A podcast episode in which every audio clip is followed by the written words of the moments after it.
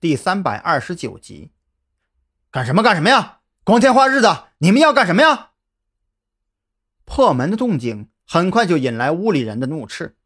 张扬二人却腰板挺直，亮出证件给他们看，嘴里大声喊话：“警察，你们这栋楼里有人参与网络犯罪，请你们配合我们的甄别工作。”网络犯罪，一众吵吵嚷嚷的租客瞬间安静了下来。他们都是来打工挣钱的，没人愿意招惹上麻烦。反正不管自己的事儿，索性就老老实实按照林康的命令，一个个在墙角抱头蹲成了一排。张扬见这些人还算配合，就让林康在一楼看着这些人，自己则朝着楼梯口走去，准备挨个房间查看，优先查看房间里有电脑的租户。然而，就在他刚走到二楼楼梯拐角的时候，忽然感觉右眼的眼皮猛烈跳动，下意识就低头向后退了两步。与此同时，他的右手已经拔出了后腰的手枪。也就在他拔枪的同时，一根钢管擦着他的头皮横扫而过。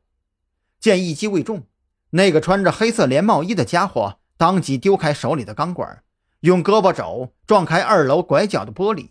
没等张扬反应过来，就直接一头钻了出去。林康，你别去追，看好下面的人。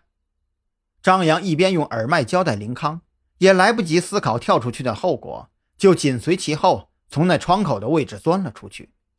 等张扬从窗口翻出去之后，才发现二楼窗口外边恰好是隔壁的二层露台。那个穿着黑色连帽衣的家伙已经顺着隔壁的露台跳到了巷道里。贺云，他往你那边跑了，拦住他！张扬有些上头。他没想到，这黑客跟自己想象中的不太一样。谁他妈跟自己说当黑客的都是手无缚鸡之力的宅男？这家伙去当跑酷选手都够格了。守在巷道路口的贺云听到张扬喊叫的同时，也注意到了那个朝自己跑过来的男人。他快速拔出手枪对准那人，还没等他喊出话来，就感觉腰间一疼，紧接着。就浑身颤抖，瘫软在地。电枪，张扬心中一震，这家伙还真是难缠，居然装备有电枪这种冷门的玩意儿。各小组注意，他有电枪，往老赵你们那儿跑了，你们要小心。张扬一边继续追赶，一边开口提醒老赵他们小心。身后传来脚步声，不用回头，张扬就知道。是和贺云一组的刘翔追了过来，头也没回就对他喊道：“你去帮林康，我去追。”一路紧追不舍，张扬就越发气结。这家伙绝对是练过专业的跑酷，他根本就不跑直线，在这种杂乱的巷道里来回乱窜，一不留神就从自己的视野中消失。